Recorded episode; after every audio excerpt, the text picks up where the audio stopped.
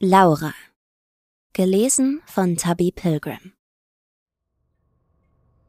Wenn man dem Tod ins Auge blickt, so sagt es sich, laufen die emotionalsten Ereignisse des Lebens wie ein Film an einem vorüber.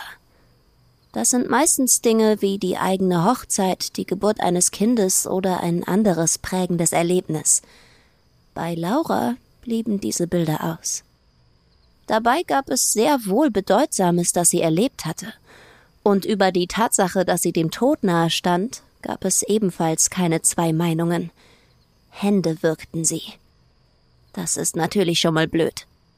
Was die Situation allerdings richtig blöd machte und dazu emotional ordentlich mit Drama versah, war die Tatsache, dass die rechte Hand, die ihre Halsschlagader unangenehm zudrückte, den Ehering trug, den sie vor vielen Jahren beim Juwelier Boris Jakob hier auf Mallorca bestellt hatten. Gemeinsam. Michael und sie. Der Vollmond schien durch das weit geöffnete Fenster. Sie konnte das Meer hören. Sie hatte die Insel immer geliebt. Michael saß schwer auf ihrem Brustkorb, quetschte ihre Arme mit seinen Schienbeinen auf den Teppichboden. Die Knietritte, die so kraftlos gegen seinen Rücken trafen, dass er sie mühelos ignorierte, blieben schon bald aus. Laura gab auf, schloss die Augen und hoffte, dass zumindest der drückende Schmerz bald vorübergehen würde. Sie versuchte, sich mit dem Tod abzufinden. Und gerade als sie dachte, dass sie nun bereit zu sterben war, vernahm sie ein ploppendes Geräusch. Wie ein Korken, der druckvoll aus der Champagnerflasche in den Himmel schoss. Michael kippte seitlich von ihr auf den Teppich. Laura öffnete die Augen und sah den Holzpflock, der sich durch den Rücken in das Herz ihres Ehemanns bohrte, als die Spitze den Brustkorb durchstieß. Blut färbte das dunkelrote Tanktop. Sie fasste sich an den Hals, spürte die vom Würgen gereizte Haut. Kein Biss. Immerhin kein Biss. In der Dunkelheit formte sich ein Schatten zu einer Gestalt. Ein bärtiger Mann, der seine Armbrust aufspannte. Laura hatte von Leuten gehört, die lautlos durch die Nacht zogen, um Mallorca zu verteidigen, den aussichtslosen Kampf gegen die vorherrschenden Vampire anzunehmen. Sie hatte die Erzählungen immer für Gerüchte gehalten. Bis jetzt. Wer sind Sie? fragte sie, ohne das Zittern in der Stimme verbergen zu können. Gebissen? kam es mürrisch aus dem Schatten. Laura schüttelte den Kopf, schaute in den Lauf der Armbrust und entblößte ihren Hals. Sehen Sie, hier ist nichts. Hm, brummte der Mann, senkte seine Waffe und verschwand so geräuschlos, wie er gekommen war. Es brauchte einen Moment der Besinnung, bevor sie sich aufrichtete und ihren Mann betrachtete. Das war kein Anblick, den sie als letzte Erinnerung an Michael behalten wollte, seitlich gekrümmt mit einem Holzspieß im Rücken. Sie suchte nach schöneren Gedanken. Das war gar nicht so leicht.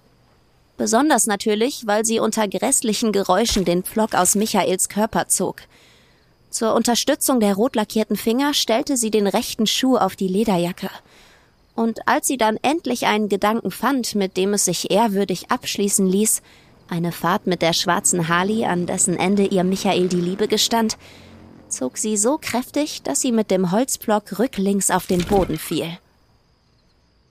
So schnell ihr der Hauch von wohligem Gefühl die Situation erleichtert hatte, verflog der kurze Ausflug. Laura fand sich zurück im Hotelzimmer, drehte ihren Mann mühsam auf den Rücken, nahm seine Hand und schaute in die Augen, die sie einst geliebt hatte. Es dauerte nicht lang, bevor ihr seine Finger entglitten, der Blick entschwand. Michael begann zu zerfallen.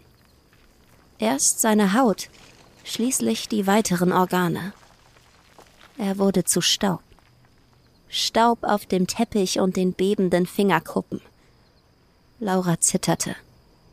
Sie hatte den Mann verloren, mit dem sie alles geteilt hatte. Die Sorgen, die Freuden, das Bett. Dann kamen die Tränen. Nicht die Art von Tränen, die man von ihr kannte, die auf Millionen TV-Geräte in den Wohnzimmern ganz Deutschlands zu sehen waren.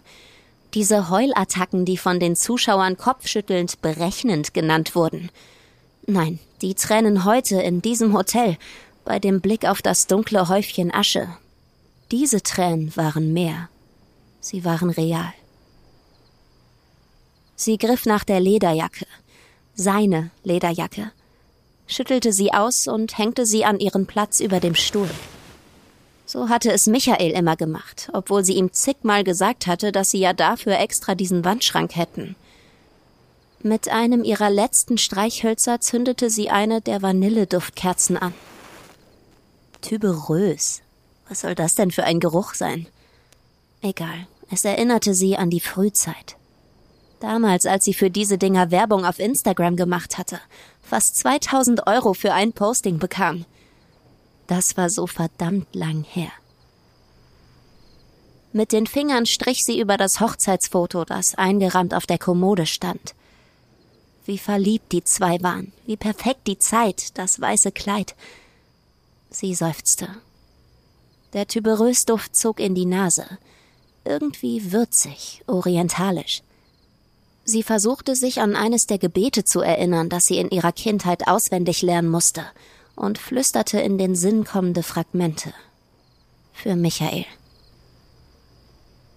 Viel Zeit blieb nicht. Auf Mallorca spitzte sich die Lage langsam zu. Sie kannte die Gerüchte, dass immer mehr Vampire dem Ruf des Königs folgten und auf die Insel kamen. Laura sehnte sich zurück nach Cape Coral, zurück nach Florida. Aber wie sollte sie da nur hinkommen? Der Hafen schien in der Hand der Dämonen und an Flugzeuge war ja schon seit Jahren nicht mehr zu denken. Am Fenster wagte sie einen Blick über die Stadt. Das Meeresrauschen wurde inzwischen von dröhnendem Partyschlager übertönt. Songs von Mia Julia, Peter Wackel und Almklausi vermischt in einem Brei aus Bass und Grölereien. Vereinzelt erkannte sie dunkle Gestalten über die Dächer springen. So wie es auch Michael getan hatte. Lange war ihr Mann schon Vampir, doch hatte er sich bis heute stets im Griff gehabt. Sie hatte ihm vertraut, hatte gehofft, dass er dem Durst auf ihr frisches, süßes Blut widerstand. Doch es waren zu viele geworden, die nachts durch die Straßen zogen. Junge, agile Vampire fingen an, die Partygäste aus purem Spaß zu jagen, ihr Blut zu verschwenden. Natürlich bot die Insel trotz diverser Sparangebote schnell nur noch wenig Anreiz für Urlauber – es sprach sich eben rum. Hier und da ließ sich eine Abifahrt vom Preis oder dem Abenteuer anlocken. Aber sonst? Kaum Touristen, mehr und mehr Blutdurstige. Natürlich konnte das nicht lange gut gehen. Und als Michael schließlich einige Nächte hintereinander erfolglos zurückkam, stellte Laura eine Veränderung fest. Ihr Mann wirkte gereizter, kraftloser. Tagsüber, während er schlief, hatte sie sich schließlich von einem Händler Knoblauch und ein Kreuz anschwatzen lassen. Sie glaubte zwar nicht wirklich an die alten Mythen, doch es war ein durchaus akzeptables Angebot. Man weiß ja nie. Als Michael das Zeug tief unten vergraben im Wäschekorb fand, rastete er dann komplett aus, nannte sie Verräterin, schmiss eine Lampe gegen den LED-Fernseher. Laura verteidigte sich kleinlaut, bis die ganze Situation hier endete, mit seinen Händen um ihren Hals und schließlich mit dem Stück Buche in Michaels Herzen. Laura schloss die Fenster, zog die Gardinen zu und legte sich ins kalte Bett. Der Parfümgeruch, der ihr aus seinem Kopfkissen in die Nase stieg, erinnerte sie an ihren Ehemann. Morgen wollte sie aufbrechen. Tagsüber war Palma noch immer traumhaft. Trügerisch weckten die Sonne und die grünen Palmen die Erinnerung an das Urlaubsparadies, in dem Laura ihre schönsten Stunden verbracht hatte. Natürlich kümmerte sich die Stadtverwaltung nicht mehr um Straßen, Parks und den Müll, doch es könnte durchaus schlimmer sein. Zumindest die Vampire räumten hinter sich auf, schafften die meisten Leichen in die riesigen Gruftgemäuer. Nicht alle Opfer verwandelten sich. Vor allem die älteren Touristen wurden oft so zugerichtet und derart entweiht, dass eine Transformation nicht mehr möglich war. Michael hatte ihr davon erzählt, als er völlig aufgebracht von einem seiner letzten Konzerte nach Hause kam. Seitdem er alle Verträge gekündigt hatte und skeptischer geworden war, gab es kaum noch Auftritte oder Plattenverkäufe. Schließlich der Rauswurf bei DSDS. Ohne Aussicht auf Besserung der Situation folgte er dann dem Flyer zu einer gut besuchten Infoveranstaltung. auf der er sich überreden ließ. Als Vampir hätte es einige finanzielle Vorteile. Man sparte sich das Geld für Essen, Trinken, Steuern, konnte sogar Mietnachlass erzwingen. Auch die Clubs der Insel waren mehr und mehr in Kontrolle der Bluttrinkenden und dem König. Dazu kamen die Unmengen von Touristen, die damals in Scharen nach Palma flogen und ihnen praktisch in die Eckzähne liefen. Laura wollte sich nicht beißen lassen, doch versuchte in der Öffentlichkeit loyal hinter ihrem Ehemann zu stehen, seine neuen Hirngespinste wegzulächeln. Sie wäre da wie die Schweiz. Allerdings ging die Zeit nicht spurlos an ihr vorbei.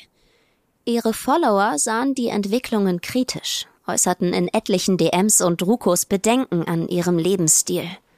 Und das wiederum schreckte Sponsoren ab. Ein Teufelskreis. Und auch die Beziehung litt darunter. Gar nicht mal der allgemeine Zustand, dass Michael jetzt Vampir war. Am meisten belasteten Laura seine neuartigen Schlafzeiten.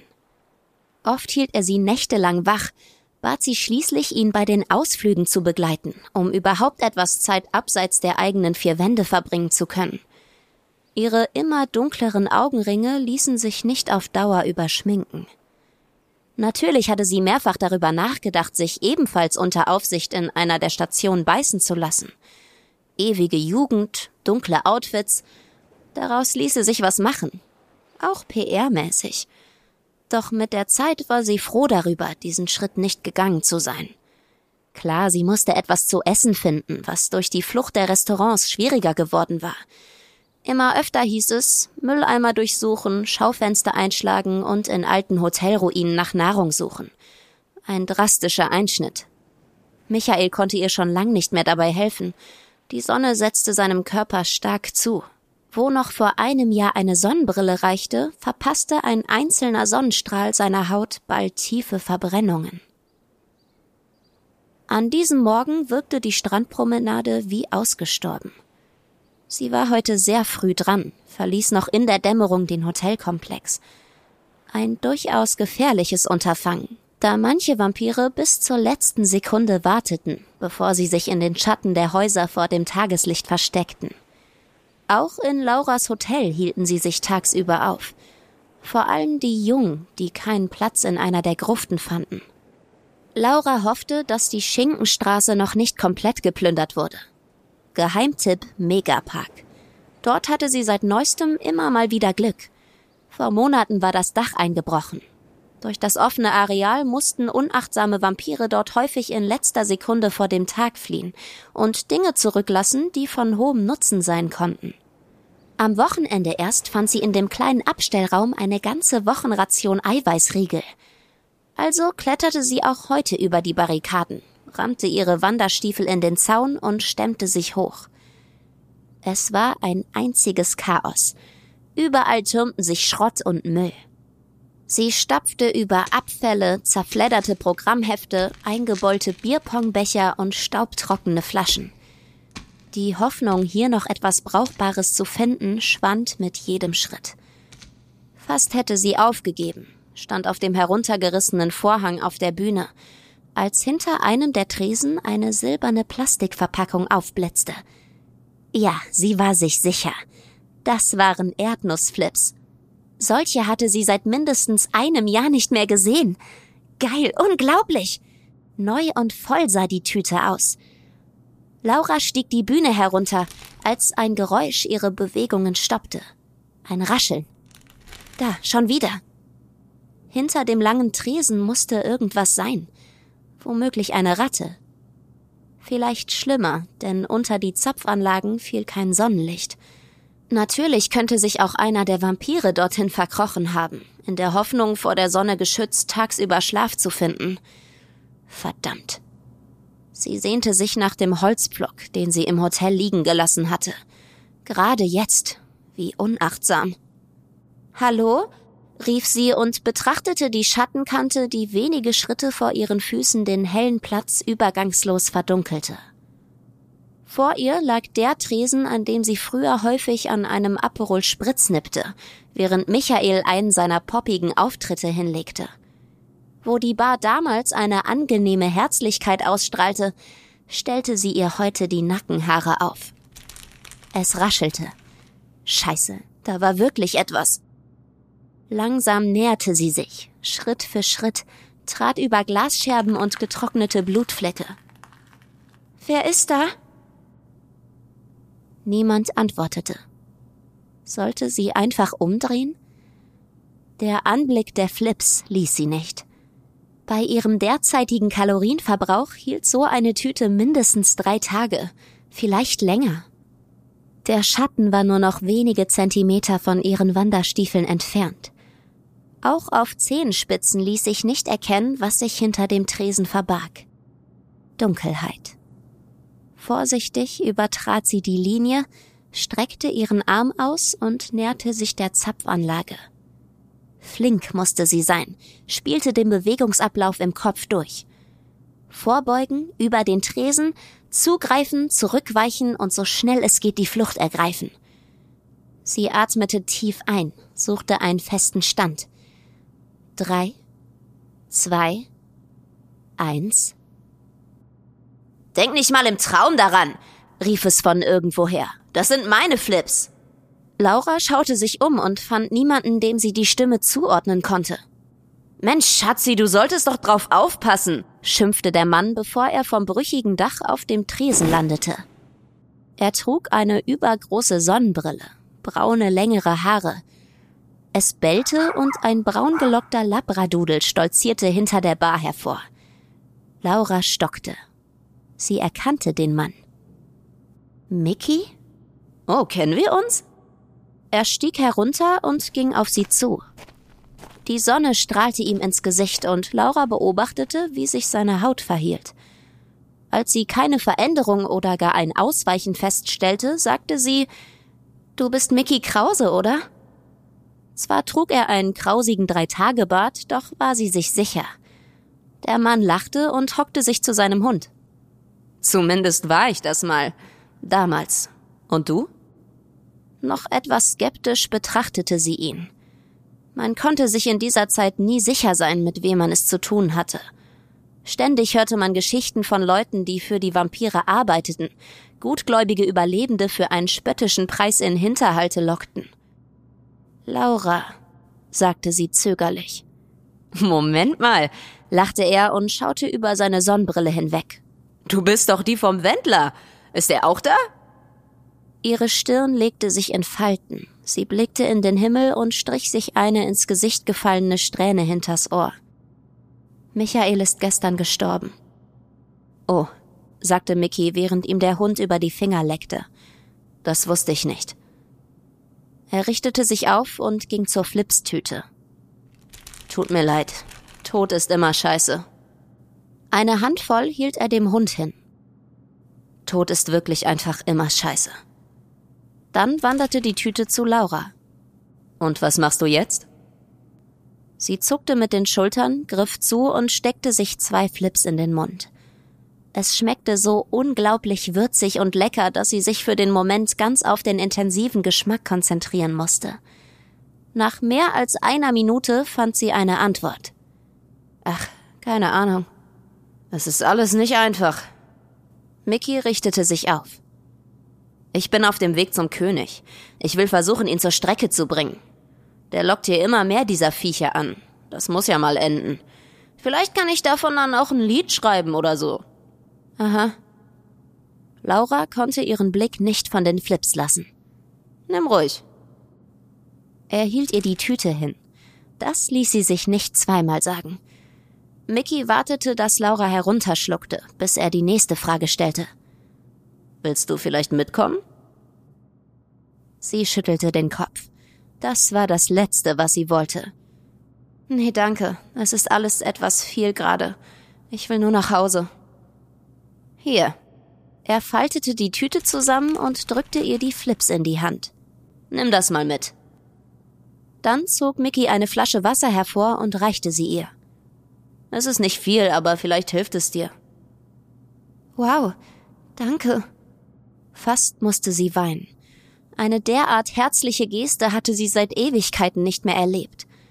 Sie wünschten sich alles Glück für die Zukunft und nach einer kurzen Verabschiedung wollte sie zurück. Es war erst morgens und doch war es für diesen Tag genug Aufregung. Mal wieder normal fühlen, sich hübsch machen, ausruhen. Solche Pläne schwirrten ihr im Kopf. Als sie das Hotel erreichte, hörte Laura die Schreie der anderen Bewohner von weitem. Hastig rannte sie die Stufen hinauf. Die offenen Wohnungen zogen an ihr vorbei. Kaputte Türen, Chaos, Blut. Menschen hockten schreiend, wimmernd oder schwer verwundet umher. Im Stockwerk unter ihr lag der dicke italienische Kioskbesitzer, der sich oft lauthals über Michaels Musik beschwert hatte, ausgeweidet auf dem Teppich. Die Frau kniete betend davor. Laura musste weiter, hoffte, dass zumindest ihr Zuhause verschont geblieben war. Der Anblick der Reste ihrer Zimmertür zerstörte alle Hoffnung. Sie stieg hindurch. Innen sah es aus, als hätte eine aufstrebende Rockband ausgiebig den ersten Tourabend gefeiert. Möbel, Kleidung, ihre Notfallvorräte, alles war entweder verschwunden oder unbrauchbar zertrümmert. Die Erinnerung an ihr früheres Leben, Louis Vuitton-Taschen, das Premium-Make-up-Set von Dior, die vielen italienischen High-Society-Schuhe. Leicht roch es noch nach dem Duft von Tuberös. Unter der zerbrochenen Kommode blitzte ihr eine weiße Ecke entgegen. Sie ahnte es schon aufgrund des gesplitterten Glases. Das Hochzeitsfoto war zerknittert und ein Holzstück steckte in Michaels Körper, ungefähr an der Stelle, in der der Pflock sein Leben beendet hatte. Sie zog den Splitter heraus und drückte das Foto an ihre zitternde Brust. Die Rufe der Nachbarn, das Chaos in ihrer Wohnung, lange würde sie das alles nicht durchhalten. Vor dem zerbrochenen Spiegel, in dem sie sich früher fast täglich die Haare geglättet, sich für ihren Mann und die Fans im Internet hübsch gemacht hatte, lag ein Haargummi auf dem Teppich. Eng am Kopf flocht sie sich einen Zopf, bis sich auf die Unterlippe legte ihre Finger um den Holzflock, der in Michaels Brust gesteckt hatte, und steckte ihn zwischen Gürtel und Shirt. Die Atmung tief und kontrolliert. Der Puls beruhigte sich. Sie wusste, dass es so nicht weitergehen konnte.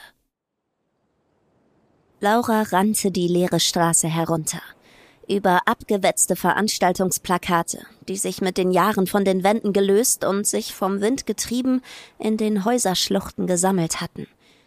Sie erkannte die Mallorca-Stars. Antonia aus Tirol, Schäfer Heinrich, Anna-Maria Zimmermann, die Band Schaum und Michael. Alte Plakate von Konzerten, die sie in der Frühzeit besucht hatte, vom Bühnenrand aus hoffte, dass ihr Mann wie jedes Mal dem Publikum eine gute Show lieferte mitfieberte, wie es sich für eine treue Frau gehörte. Sie liebte den DJ. Schon immer. Warte, ich komm mit! Weit hinten am Horizont sah sie Mickey zusammen mit seiner Hündin Schatzi. Doch je lauter sie auch rief, die zwei drehten sich nicht um. Verdammte Schlagersänger haben ihren Gehörsinn mit den Jahren zwischen den ballernden Boxen ruiniert. Sie lief und lief und schrie und schrie, und so wuchsen die Silhouetten von Hund und Mann. Ihre Lunge brannte. So viel, so lang und so schnell war sie wohl noch nie in ihrem Leben gerannt. Die Stiefel rammten sich in den Boden. Schritt und Schritt und Schritt und bei einem weiteren Schritt durchbrach plötzlich der feste Untergrund. Der Erdboden ließ nach, die Plakate und Steine entglitten dem Asphalt und wie durch Butter durchdrang ihr Bein den harten Straßenbelag. Sie rutschte und rief. Ihr Körper schlurfte über Papier und Beton. Die komplette Straße schien vom Erdreich verschluckt zu werden. Laura sah den aufgebrochenen Abgrund näher kommen. Panisch wedelte sie mit den Armen, schrie. Die Erde verschwand in einem Loch. Dann fiel sie.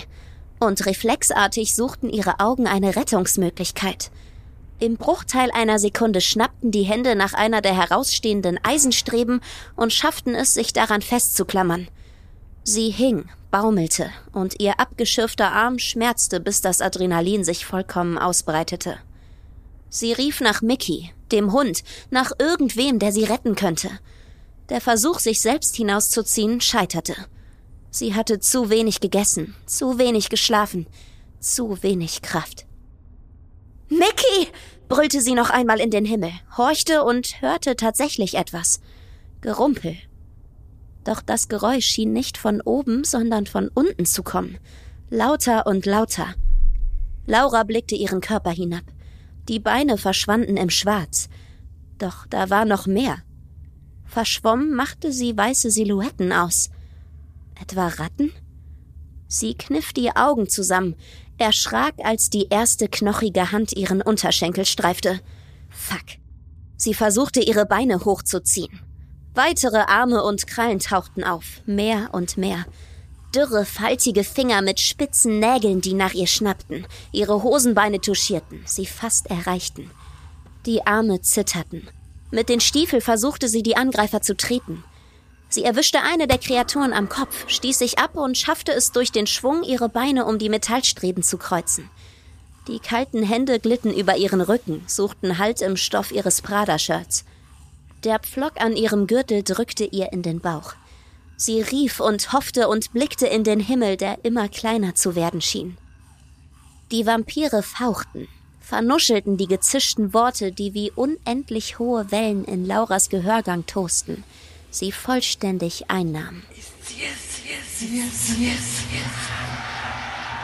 Ja, ja, ganz, ganz sicher. Sie ist es. Sie. Müssen Sie holen. Ja, sie holen, zum König, zum König bringen. Ja, genau, ja, genau. Ja, sie muss kommen, sie muss kommen, kommen, kommen, kommen, kommen. Ja. Die Hände an ihrem Rücken, die Worte im Ohr. Lauras Angst wich dem Gefühl von Freiheit, Sicherheit. Eine Wärme, die ihr vermittelte, dass ihr nichts mehr passieren könnte. Nie wieder. Sie schloss die Augen und ihre Finger begannen sich zu öffnen. Sie fiel nicht hinab, sie schwebte. Ganz langsam trug sie die Wolke abwärts, als ein Schlag auf den Unterarm ihre Lider aufschnellen ließ. Sie blickte in hellblaue, wache Augen. Es war Mickey Krause, der auf dem Bauch lag und sie fest umklammerte.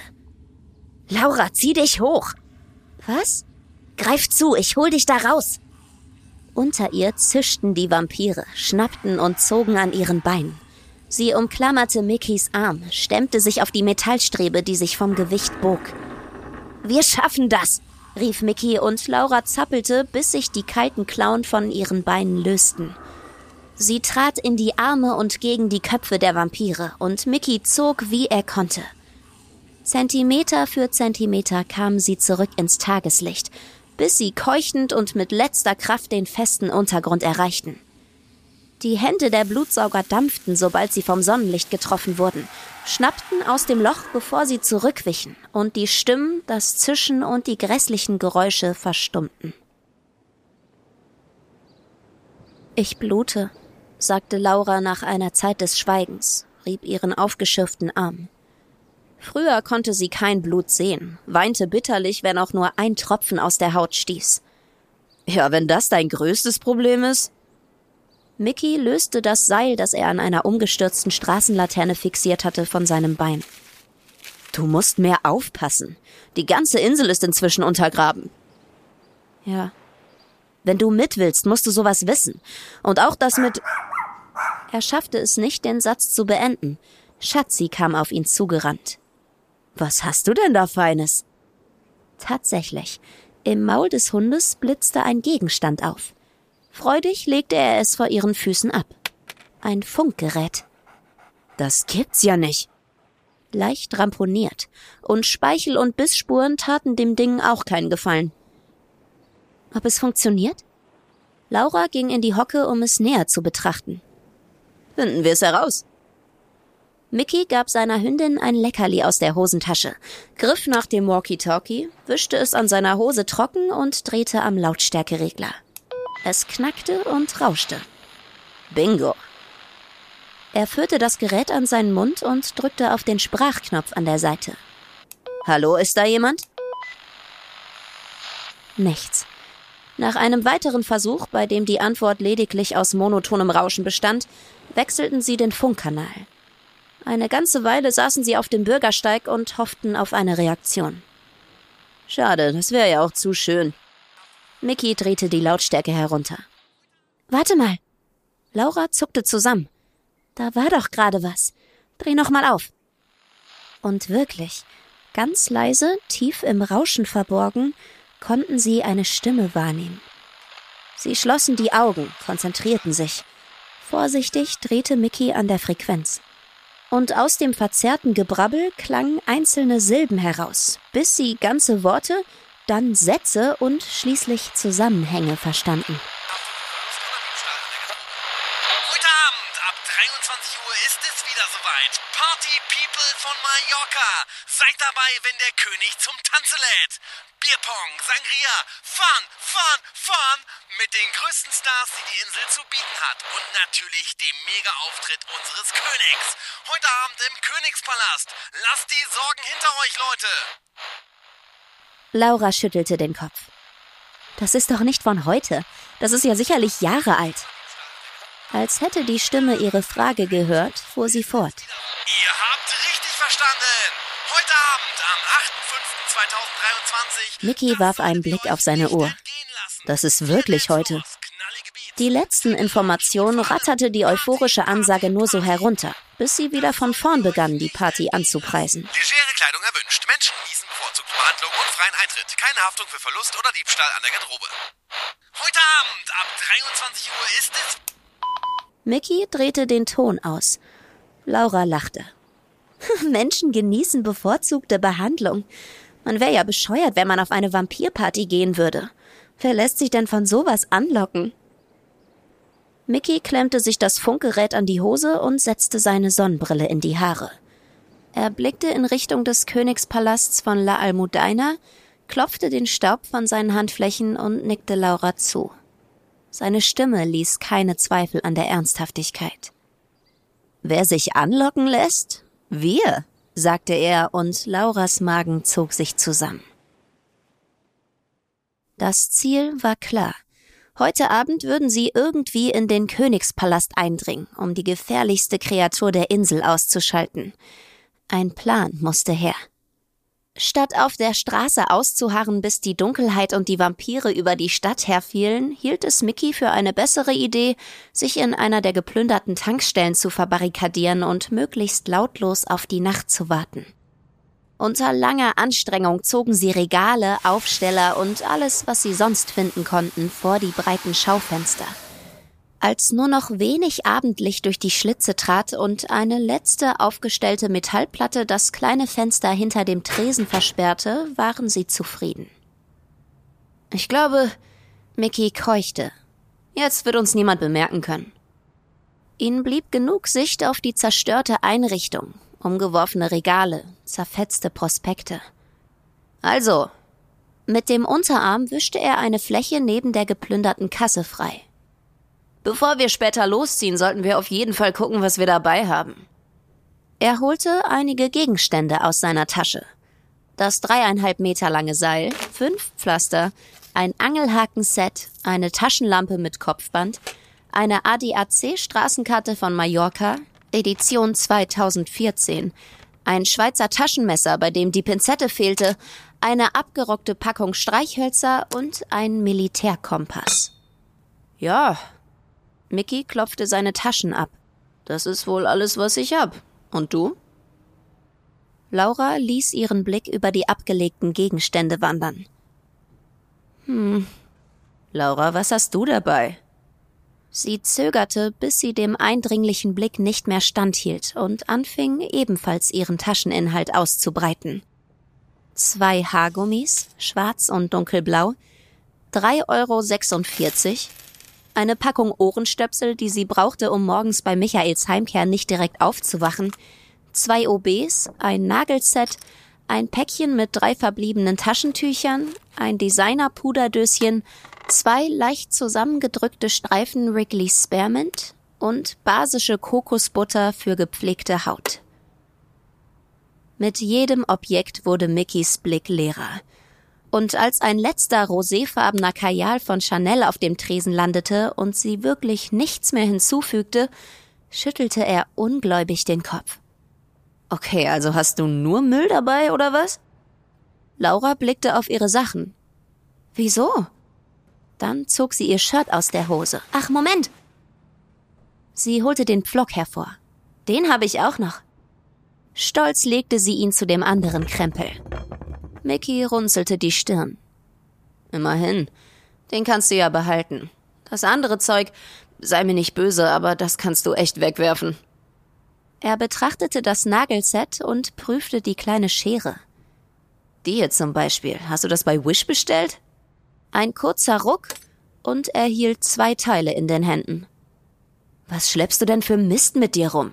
Und wo sind überhaupt die Flips und das Wasser, das ich dir geschenkt hab? Oh, sagte sie und schaute an sich herab. Also, das. Das weiß ich jetzt auch nicht, ehrlich gesagt. Mickey blickte noch einmal auf Lauras Gegenstände, bevor er sich durch die Haare fuhr und die Perücke leicht verschob. Es tut mir leid, sagte er schließlich, während seine Hündin einen Platz zum Ausruhen suchte. Also, ich glaube, vielleicht sollte ich das heute allein machen. Du bist noch nicht so weit. Was? Laura versuchte, die aufkommenden Tränen zu verstecken, doch das war kaum möglich. Sie drehte sich weg und blickte auf Schatzi, die in einer Ecke herumschnüffelte. Es ist wirklich gefährlich, fing Mickey wieder an. Und vielleicht ist das alles etwas viel für dich. Auch das Weinen jetzt. Das hat in deinem alten Leben bestimmt was gebracht. Aber die Zeiten haben sich geändert. Das bringt uns nicht weiter. Du hattest recht, das ist hier nichts für dich. Versteck dich irgendwo und hoff einfach, dass sie dich nicht finden. Und sollte ich es schaffen, den König zu töten, dann komme ich dich holen und wir gucken mal, wie wir dich von der Insel kriegen. Was meinst du? Als eine Antwort ausblieb, stemmte er sich gegen das Regal, das den Eingang versperrte. Komm, solange es noch nicht komplett dunkel ist, versteck dich irgendwo weiter am Strand. Hier werden sie dich früher oder später finden. Mickey stand in der offenen Tür. Laura nickte, während die Hündin leise jaulte. Trotzdem danke, sagte sie schließlich und wischte sich eine letzte Träne vom Kinn. Sie nahm die Kokosbutter und den Pflock vom Tresen, ließ den Rest zurück. Ihre Lippen versuchten ein Lächeln zu formen. Glaub mir, es ist besser so, sagte Mickey noch, als sich eine knochige Hand von hinten um seinen Nacken legte. Lautlos hatte sich der Vampir angeschlichen, riss den Schlagerstar zu Boden und warf sich auf den zappelnden Körper. Schatzi bellte, Mickey brüllte und Laura stand einfach nur da. Sie zitterte, schaute an sich herunter und konnte sich nicht erklären, warum sich ihre Beine nicht bewegen wollten, ihrem Freund zu Hilfe kam. Schatzis Zähne versenkten sich in der knochigen Schulter des Angreifers. Ein kurzer Wisch und die Hündin landete donnernd an der leeren Zeitschriftenauslage. Sie jaulte auf. Der Vampir drückte Mickys Hände herunter, leckte sich über die scharfen Zähne, die er in dem Hals versenken würde, würde Laura nicht endlich was unternehmen. Sie blickte in hasserfüllte Augen. Was machst du denn hier? Beweg dich! Sie war wie versteinert, spürte ihren Herzschlag in jeder Zelle und hielt die Luft an. Sie wusste, sie wäre als nächstes dran. Sie musste handeln. Irgendwie. Der Blutsauger fauchte. Mickys Zappeln wurde schwächer. Lange würde er seinen Angreifer nicht mehr aufhalten können. Ihr blieb keine Wahl. Los! Langsam umschlossen Lauras Finger den Pflock. Du musst es tun. Bitte, jetzt oder nie. Sie schrie auf und endlich bewegten sich ihre Beine. Sie stürzte vor, holte aus und stieß das Holz mit geschlossenen Augen in die Brust des Vampirs. Er zappelte, fauchte, bis der Blick erstarrte, sich der Körper langsam versteifte, von Mickey herunterkippte und zu Staub zerfiel. Lange redeten sie kein Wort. Laura saß zusammengekauert in einer Ecke, den Kopf zwischen ihren zitternden Knien. Mickey kümmerte sich um seine Hündin, die schwer gezeichnet am Boden lag. Die fiepsenden Atemstöße waren ein unerträgliches Geräusch. Was du da eben getan hast, das war unglaublich mutig. Mickys Hand streichelte über den Bauch von Schatzi. Danke. Ach, sagte Laura, ohne aufzusehen. Du hättest dasselbe getan. Mickey schüttelte den Kopf. Ich hab, brach er den Satz ab, um noch einmal neu anzusetzen. Ich hab noch nie einen Vampir getötet, weißt du? Laura löste den Kopf von ihren Knien. Wie? Es stimmt. Er blickte durch den Raum, als würde er Halt suchen. Ich bin immer abgehauen, wenn es brenzlig wurde. Und wieso willst du dann jetzt zum Palast und bist nicht von der Insel, als es noch möglich war? Puh. Er zuckte mit den Schultern. Wo soll ich denn hin? Mallorca hat mir so viel gegeben und ich glaub. Er richtete sich auf und schaute durch den kleinen Spalt an der Tür. Ich glaube, ich muss der Insel etwas zurückgeben. Das klingt vielleicht bescheuert, aber das ist das Mindeste, was ich tun kann. Laura stemmte sich hoch und klopfte den Staub aus der Hose. Das klingt überhaupt nicht bescheuert. Wir schaffen das. Sie legte eine Hand auf seine Schulter. Zusammen. Die Zeit bis zum Aufbruch nutzten sie, um aus kaputten Regalen und herumliegenden Nägeln zwei Kreuze zu bauen. Junge Vampire schreckten solche altertümlichen Gottessymbole zwar schon lange nicht mehr ab, doch den König und seine engsten Vertrauten sicherlich. Laura hatte natürlich davon gehört, dass der Herrscher einmal komplett ausgerastet war und sogar ein ausverkauftes Konzert im Rio Palace abbrach, als er im Publikum ein winziges Kreuz entdeckte. Laura, ich muss dich noch was fragen, bevor wir losgehen. Mickey baute aus einem Vorhang einen weichen Platz für seinen Hund. Sie hatten beschlossen, Schatzi hier in Sicherheit zu lassen. Sie war zu verletzt und würde den Weg bis zum Schloss vielleicht nicht überstehen. Was denn? Als du da in dem Loch hingst, da hattest du so einen seltsamen Blick, als wenn du. Ich hatte Angst. Nein, das meine ich nicht. Ich musste dich fünfmal rufen, bevor du überhaupt reagiert hast. Quatsch. Nein, wirklich. Mir war fast so, als hättest du dich aufgegeben. Nur für einen Moment. Laura richtete sich auf und winkte ab. Pff, mit mir ist alles in Ordnung. Lass uns mal los.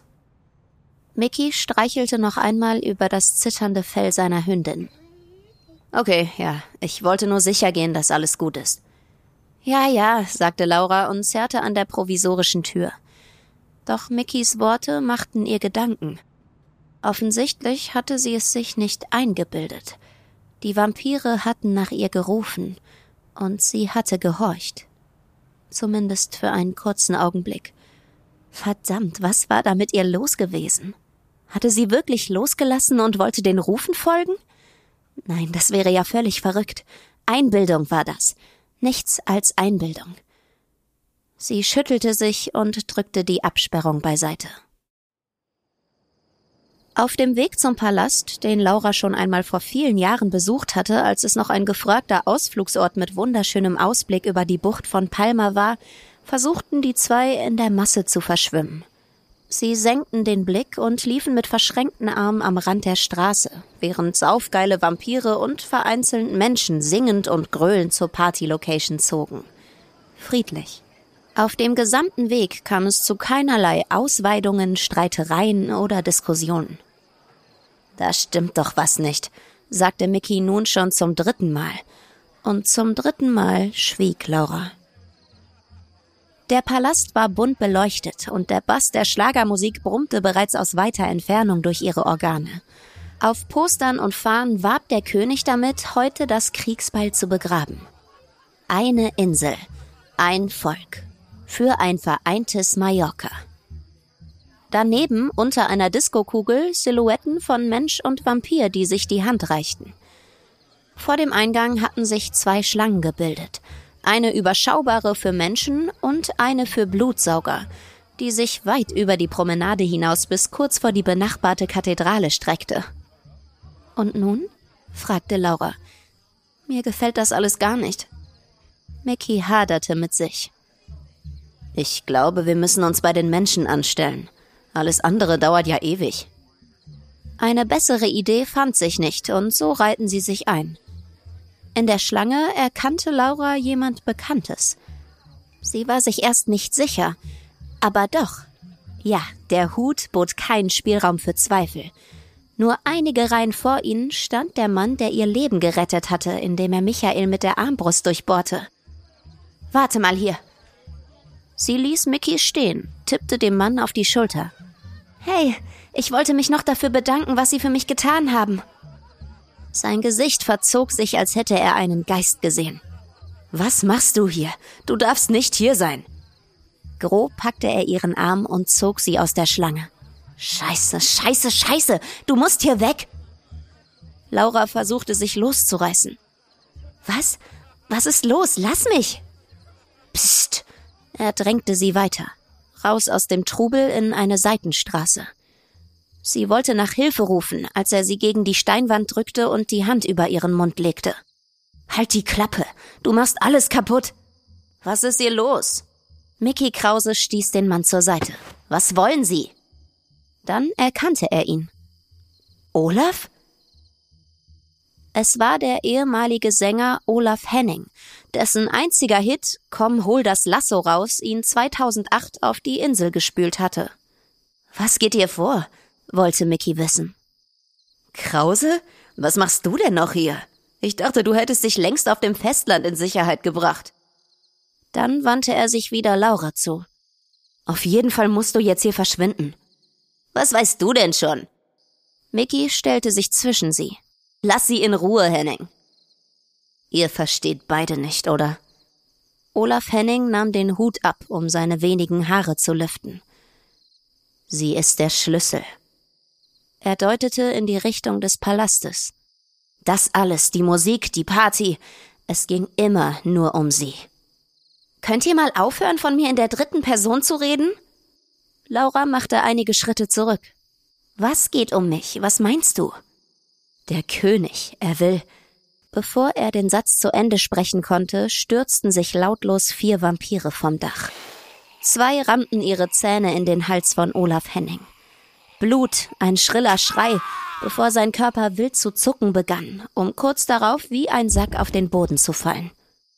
Die vier umzingelten Laura und Mickey, drückten sie auf den Boden und wickelten sie in schwere Decken, in denen die Luft knapp wurde und sie kaum atmen konnten. Dann schleiften sie sie die Straße entlang in Richtung der Musik, die alle Schreie in sich aufnahm. Lauras Knie waren bereits komplett aufgeschürft, als die unsanfte Reise stoppte und die Enden des Tuchs zu Boden fielen. Sie hatte einige Mühe, sich zu befreien, so schwer und verdreht lag der Stoff auf ihrer Haut. Dann endlich frische Luft.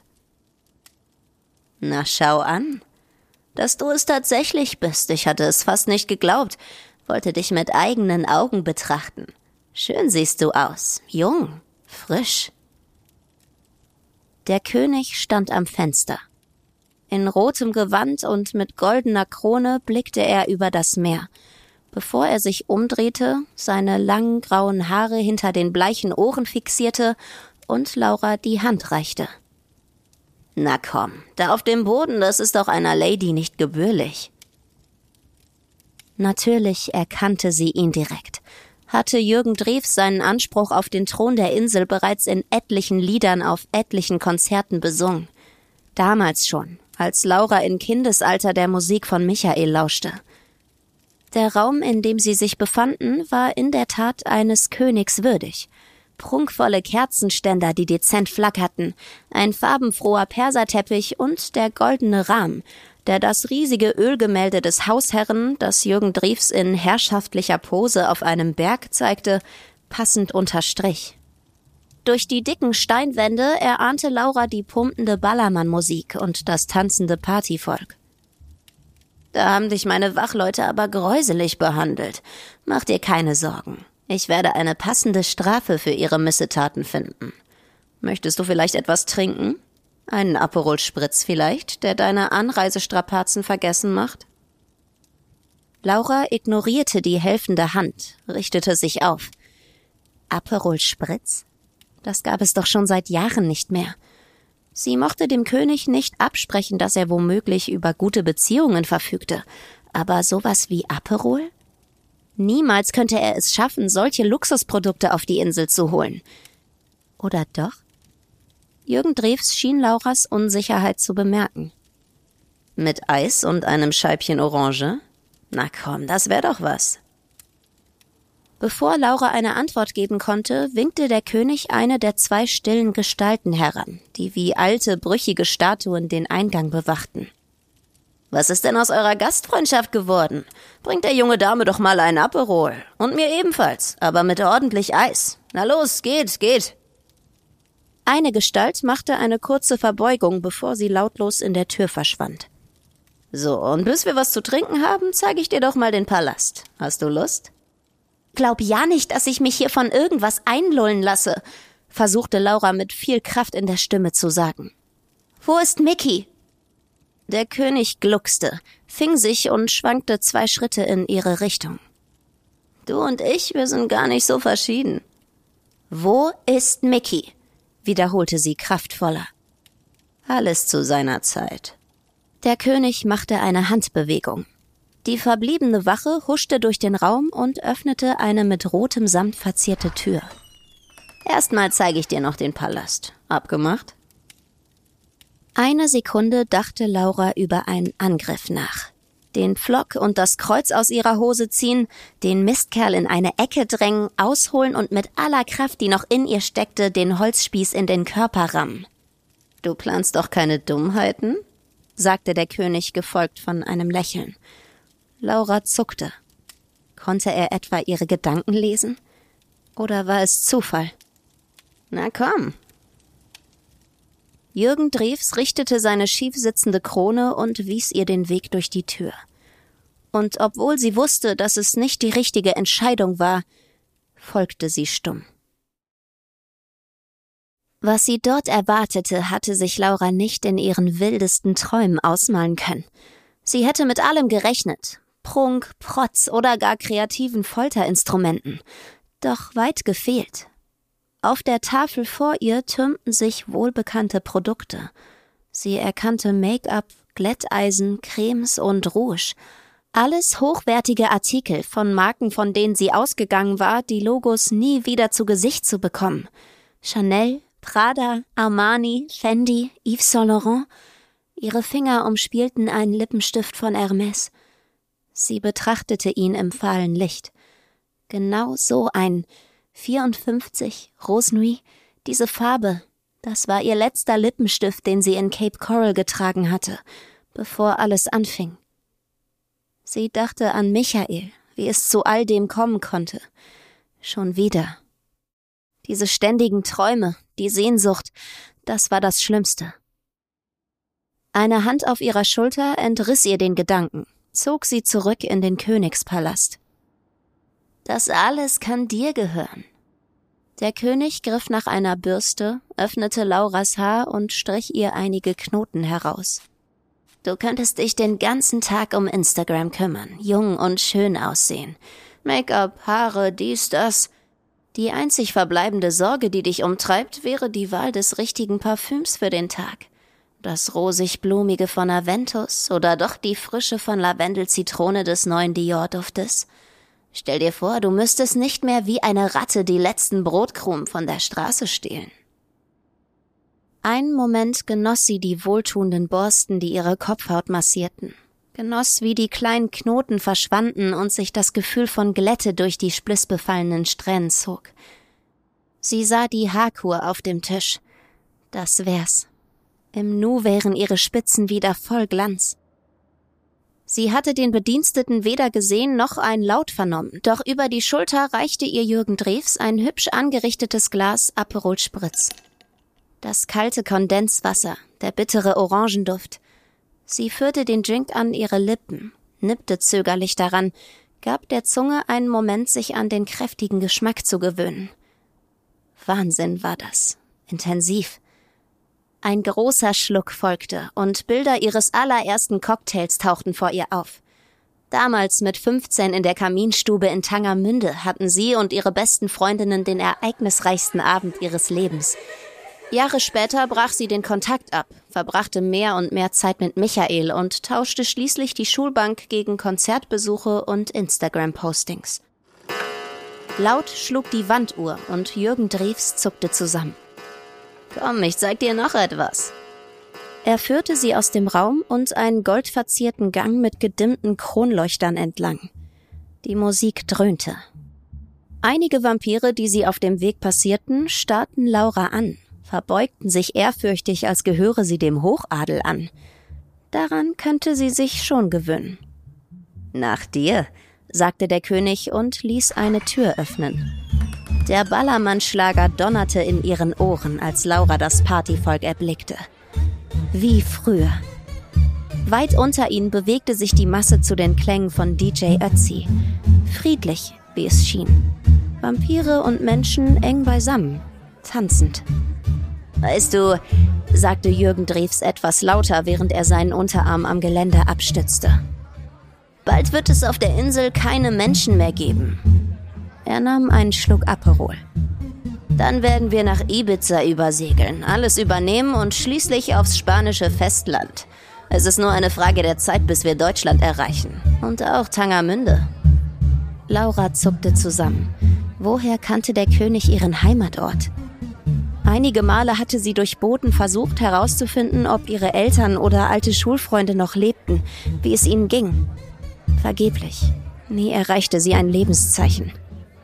Er lehnte sich zu ihr rüber. Früher oder später gehört den Vampiren die ganze Welt. Du solltest dir gut überlegen, auf welcher Seite du dann stehen willst. Er leerte das Glas und warf einen Blick auf seine goldene Armbanduhr. Oh, gleich ist es soweit. Schau genau hin, meine Puppe. Laura konnte nichts Besonderes feststellen, wollte ihren Blick bereits von der Tanzfläche abwenden, als von der Decke kleine Rohre herabfuhren und knapp unter ihrer Balustrade stoppten.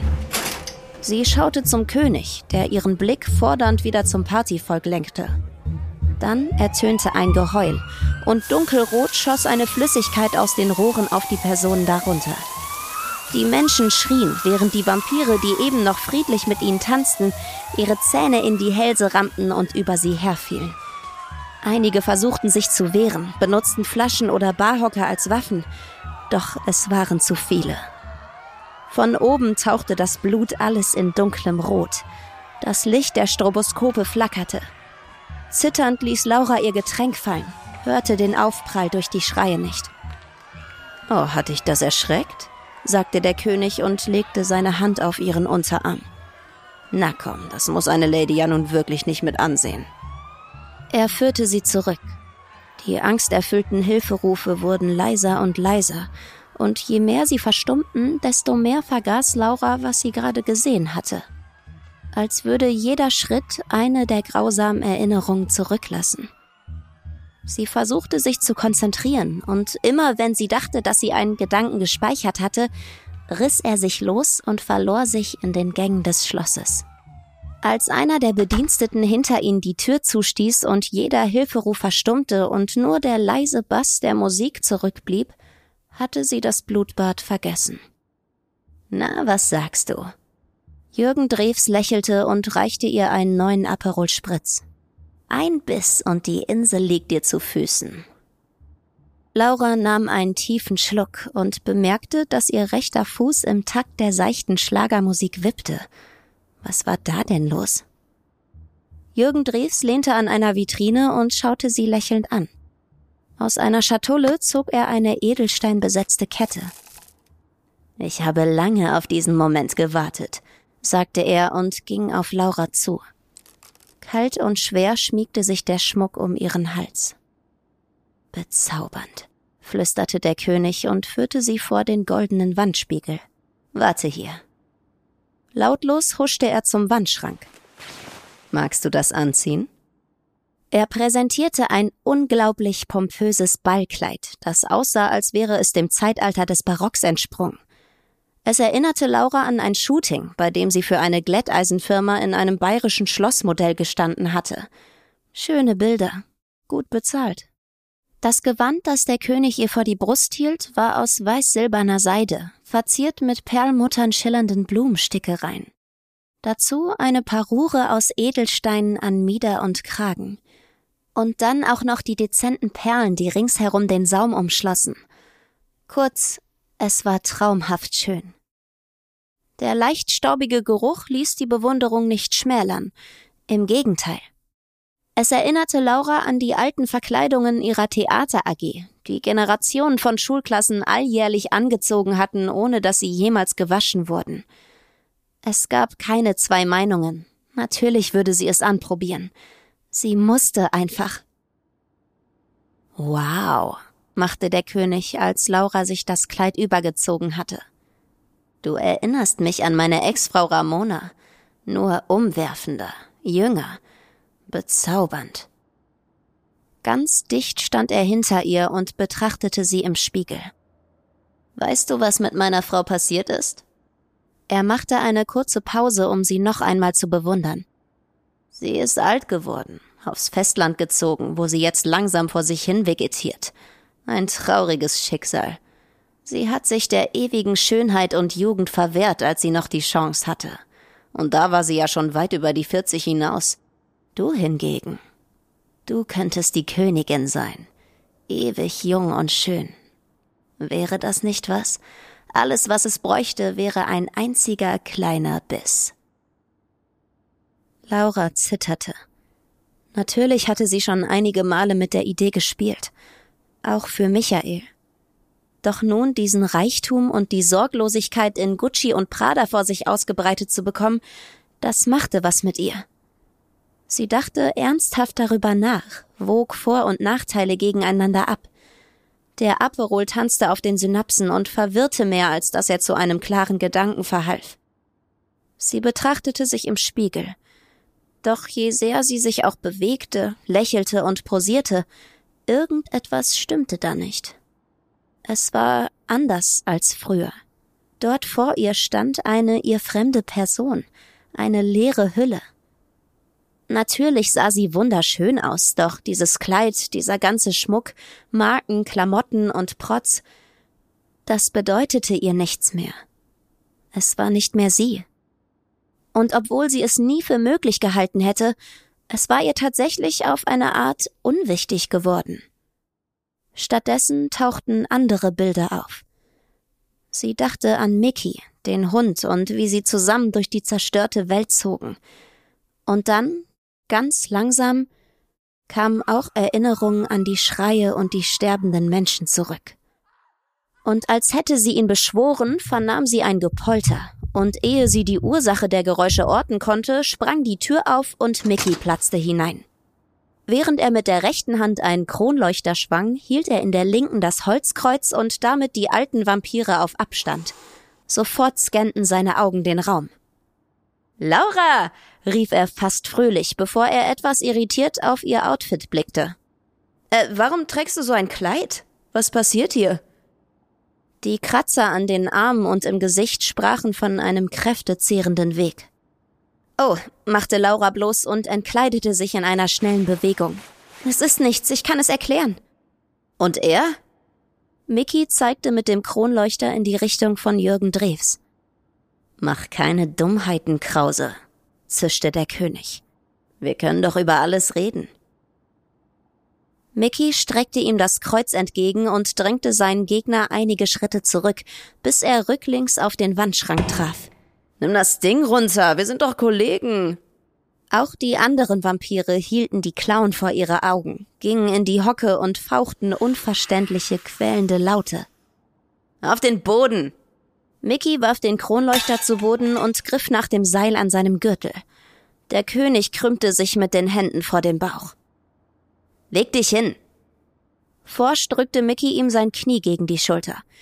In dem Moment schnellte Jürgen Driefs Arm vor und stieß ihm einen Dolch in die Brust. Keuchen, schnappen nach Luft. Die aufgerissenen Augen schauten an sich hinab, dann zu Laura, dann zum Dolch und zum König. Das Shirt färbte sich blutrot. Mickey ließ das Seil und das Kreuz fallen und sank auf die Knie. Seine Haut verlor ihre Farbe, er blickte noch einmal hoffnungsvoll zu Laura, bevor sich die blauen Augen in den Hinterkopf drehten und er zur Seite kippte. Pfff, machte Jürgen Drews, als er sich aufrichtete. Wie unspektakulär. Aber was hat der Trottel geglaubt? Dass mich so ein jämmerliches Artefakt abwehren kann? Ich bin der verdammte König der Vampire. Das kommt doch nicht von ungefähr. Er schaute zu seinen Gehilfen, die wimmernd am Boden kauerten, bis ihr Herrscher mit dem Ballkleid das Kreuz verdeckte. Sofort fielen die Vampire über Mickey Krause her, saugten an Arm und Hals das Blut aus dem leblosen Körper. Lächerlich, sagte Jürgen Drews noch einmal, bevor er sich Laura zuwandte, die geschockt auf die schlürfende Horde blickte. Dann kommen wir mal wieder zu deiner Krönung zur Königin von Mallorca, meiner Braut. Wie sieht es denn terminlich bei dir aus? Würde dir gleich morgen passen? Natürlich müssten wir uns beeilen, dass alles geschmückt wäre, Gäste einladen und ich müsste auch noch mal gucken, ob mein Anzug nicht ein wenig geweitet werden müsste. Aber eigentlich sollten wir doch keine Zeit mehr verlieren, was? Also, wie sieht's aus? Hättest du morgen Zeit für die Zeremonie? Nach einem erholsamen Schlaf in meinem Gemach? Laura biss sich auf die Lippen. Starr hielt ihr Blick auf Mickey und seinen Angreifern. Niemals werde ich deine Braut. Das wollen wir doch mal sehen, sagte der König und deutete seine Schergen an, auf Laura zu stürmen. Na los, bekehrt sie. Langsam lösten sie sich von ihrem Festmahl und fingen an, nach ihr zu flüstern. Laura, los, Laura, los, los, das ist doch auch. Ja, ja, Laura, komm, komm zu uns. Seid die Königin. Ewige Jugend, ewige Jugend. Ja, glaub doch daran. Du bist die Königin, die Königin, Königin. Ja, ja, Königin, hier auch. Lass dich fallen. Lass dich fallen. Laura, du bist die Königin.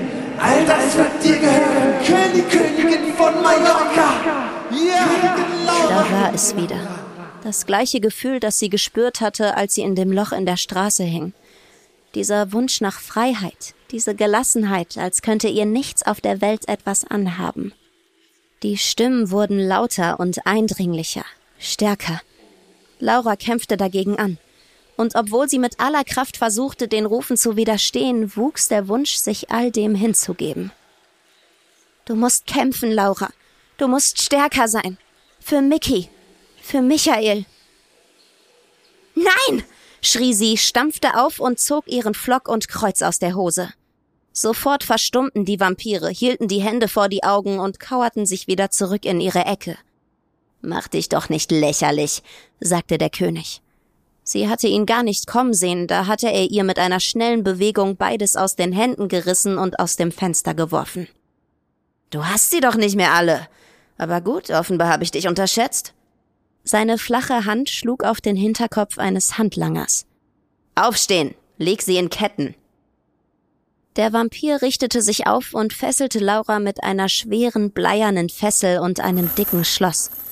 Genau so eins, das sie, pink graviert mit ihren Namen, zusammen mit Michael in Köln an die Hohenzollernbrücke gehängt hatte, um ihrer Liebe ewigen Halt zu schwören. Das war's also. So würde sie enden. In Ketten auf dem kalten Boden in einem Schloss eines irren Vampirkönigs.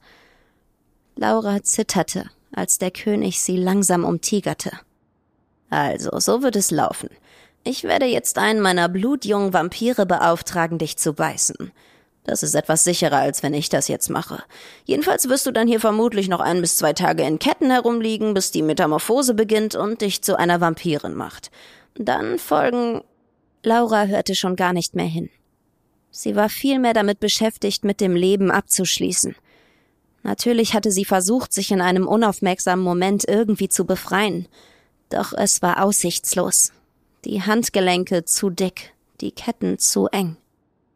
Vermutlich wirst du dann auch anders über mich denken. Endlich sehen, was ich alles für diese Insel und die Vampire getan habe. Falls du dich dann immer noch dazu entschließen solltest, den Thron zu verweigern, tja, dann wirst du dich auf den Straßen durchkämpfen müssen. Ganz ohne Schminke oder irgendwelche Kokoscremes. Shit, dachte Laura. Natürlich. Die Kokosbutter. Daran hatte sie ja ewig nicht mehr gedacht. Die müsste doch. Tatsächlich, sie spürte die Verpackung in ihrer Tasche. Wenn sie jetzt mit der rechten Hand nur ein ganz klein bisschen. Ja, ihre Fingerspitzen fühlten das kalte Plastik, umspielten es und drehten am Verschluss. Gar nicht so leicht, wenn man gefesselt ist. Doch nach und nach löste sich der Deckel. Der König schien nichts bemerkt zu haben, redete noch immer von seinen Taten und wie schwer es Laura auf der Straße hätte. Ohne Schminke, irgendwelche Cocktails oder irgendeine Hilfe. Blut ist rar für diejenigen, die dem König seine Wünsche verwehren. Offen. Endlich. Großzügig verteilte sie die Butter auf ihren Händen und Gelenken, als der intensive Kokosgeruch in ihre Nase drang. Sie schaute zu Jürgen Drews, der viel zu sehr in seinen Monolog vertieft schien.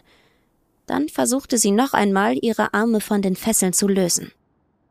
Es verlangte zwar etwas Kraft, doch sie schaffte es tatsächlich erst die linke und dann die rechte Hand durch die Ketten zu ziehen. Und jetzt? Während der König am Fenster stand und darüber sinnierte, welche Gebiete er und seine Armee als nächstes erobern sollten, was strategisch am sinnvollsten wäre, suchte Laura den Boden nach irgendetwas Brauchbarem ab. Eine Waffe, eine Ablenkung, einfach irgendwas. Ihre Wahl fiel auf den Kronleuchter, den Mickey kurz vor seinem letzten Atemzug fallen gelassen hatte. Vorsichtig rüttelte sie an den Ketten, löste sie unbemerkt so weit, dass diese nur noch locker um ihren Körper hingen. Nun kam es auf den richtigen Moment an. Wann würde der König ihr ein weiteres Mal den Rücken zukehren? Wann würden die zwei Wachen vom Überraschungsmoment derart überrumpelt, dass sie die Oberhand gewinnen könnte? Tief atmete sie durch. Einmal, zweimal.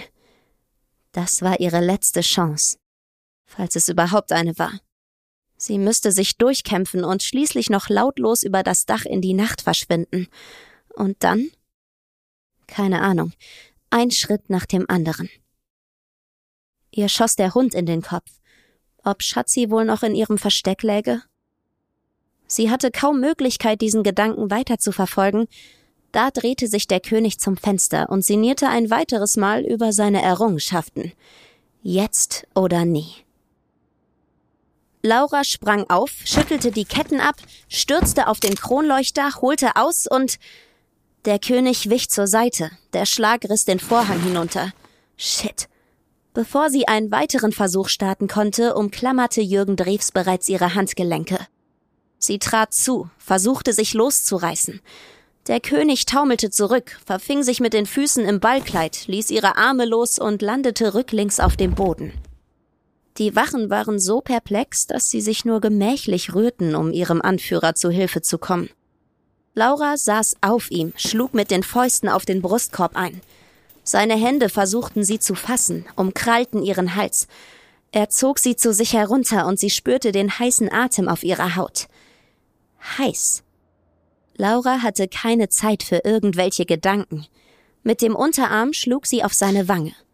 Und noch einmal. Da stimmte was nicht. In den kurzen hektischen Bewegungen fiel ihr auf, dass sich das Weiß seines Gesichtes auf ihren Arm zu übertragen schien. Ja, auch dort, wo sie ihn getroffen hatte, blitzte seine Haut braun hindurch. War das etwa? In dem Moment rissen die zwei Vampire sie zurück. Sie hielten sie in Position, fletschten die Zähne, bereit, Laura zu zerfetzen. Wartet! schrie sie laut auf. Er ist kein Vampir! Sie merkte förmlich, wie eine Welle der Entrüstung durch die Wachen schoss. Ich kann es beweisen! Sie schüttelte sich, doch die zwei ließen nicht locker. Der König richtete sich auf. Das ist lächerlich. Natürlich bin ich ein Vampir. Was soll das? Sie lügt. Schaut ihn euch an, euren König. Unter der weißen Schminke ist er braun gebrannt von der Sonne. Jürgen Drews warf einen Blick in den Spiegel und versuchte, die braunen Stellen abzudecken. Hört nicht auf sie. Kommt schon, saugt sie aus, macht schon. Worauf wartet ihr? Sie ist jung und lecker. Die Wachen rührten sich nicht, blickten zu Laura, die sich etwas löste. Habt ihr ihn schon einmal Blut trinken sehen? Oder auch nur eine Person beißen? Nein? Sein Atem ist heiß, wie von einem normalen Menschen. Die Vampire machten keine Anstalten mehr, sie festzuhalten. Er ist nicht euer König. Laura ging auf ihn zu, fuhr ihm mit der Hand durch das fahle Gesicht und zeigte ihm die weißen Fingerspitzen. Er ist überhaupt niemand von euch. Verarscht wurdet ihr, ausgenutzt. Jahrelang. Ich bin ein Vampir, ihr wisst es doch, meine Freunde. Pah, machte Laura. Er hat doch nicht mal richtige Vampirzähne. Aber wenn er so gern einer von euch wäre, vielleicht helft ihr ihm einfach dabei. Sie trat einen Schritt beiseite und machte eine einladende Geste. Er gehört ganz euch. Nein, Freunde, das würdet ihr doch nicht tun. Leute, hört auf. Ich hab euch doch immer gut behandelt. Das waren Jürgens letzte Worte. Sie stürzten sich auf ihren ehemaligen Herrscher, rammten ihre Zähne in das Fleisch und schmatzten mit jedem Biss laut und furchteinflößend auf. Das Blut spritzte. Laura hatte genug gesehen. Sie öffnete das Fenster. Der Wind spielte mit ihrem Haar. In der Ferne schrie ihr die Panik der Menschen entgegen. Sie hörte Scheiben zu Bruch gehen. Dann atmete sie tief ein, setzte einen Fuß auf den Rahmen und stieg hinaus. Hinaus in die Nacht. Sie wusste, sie würde bleiben. Sie wusste, sie würde die Insel verteidigen. Das war ihr Mallorca. Sie war Laura Müller, Vampire Hunter.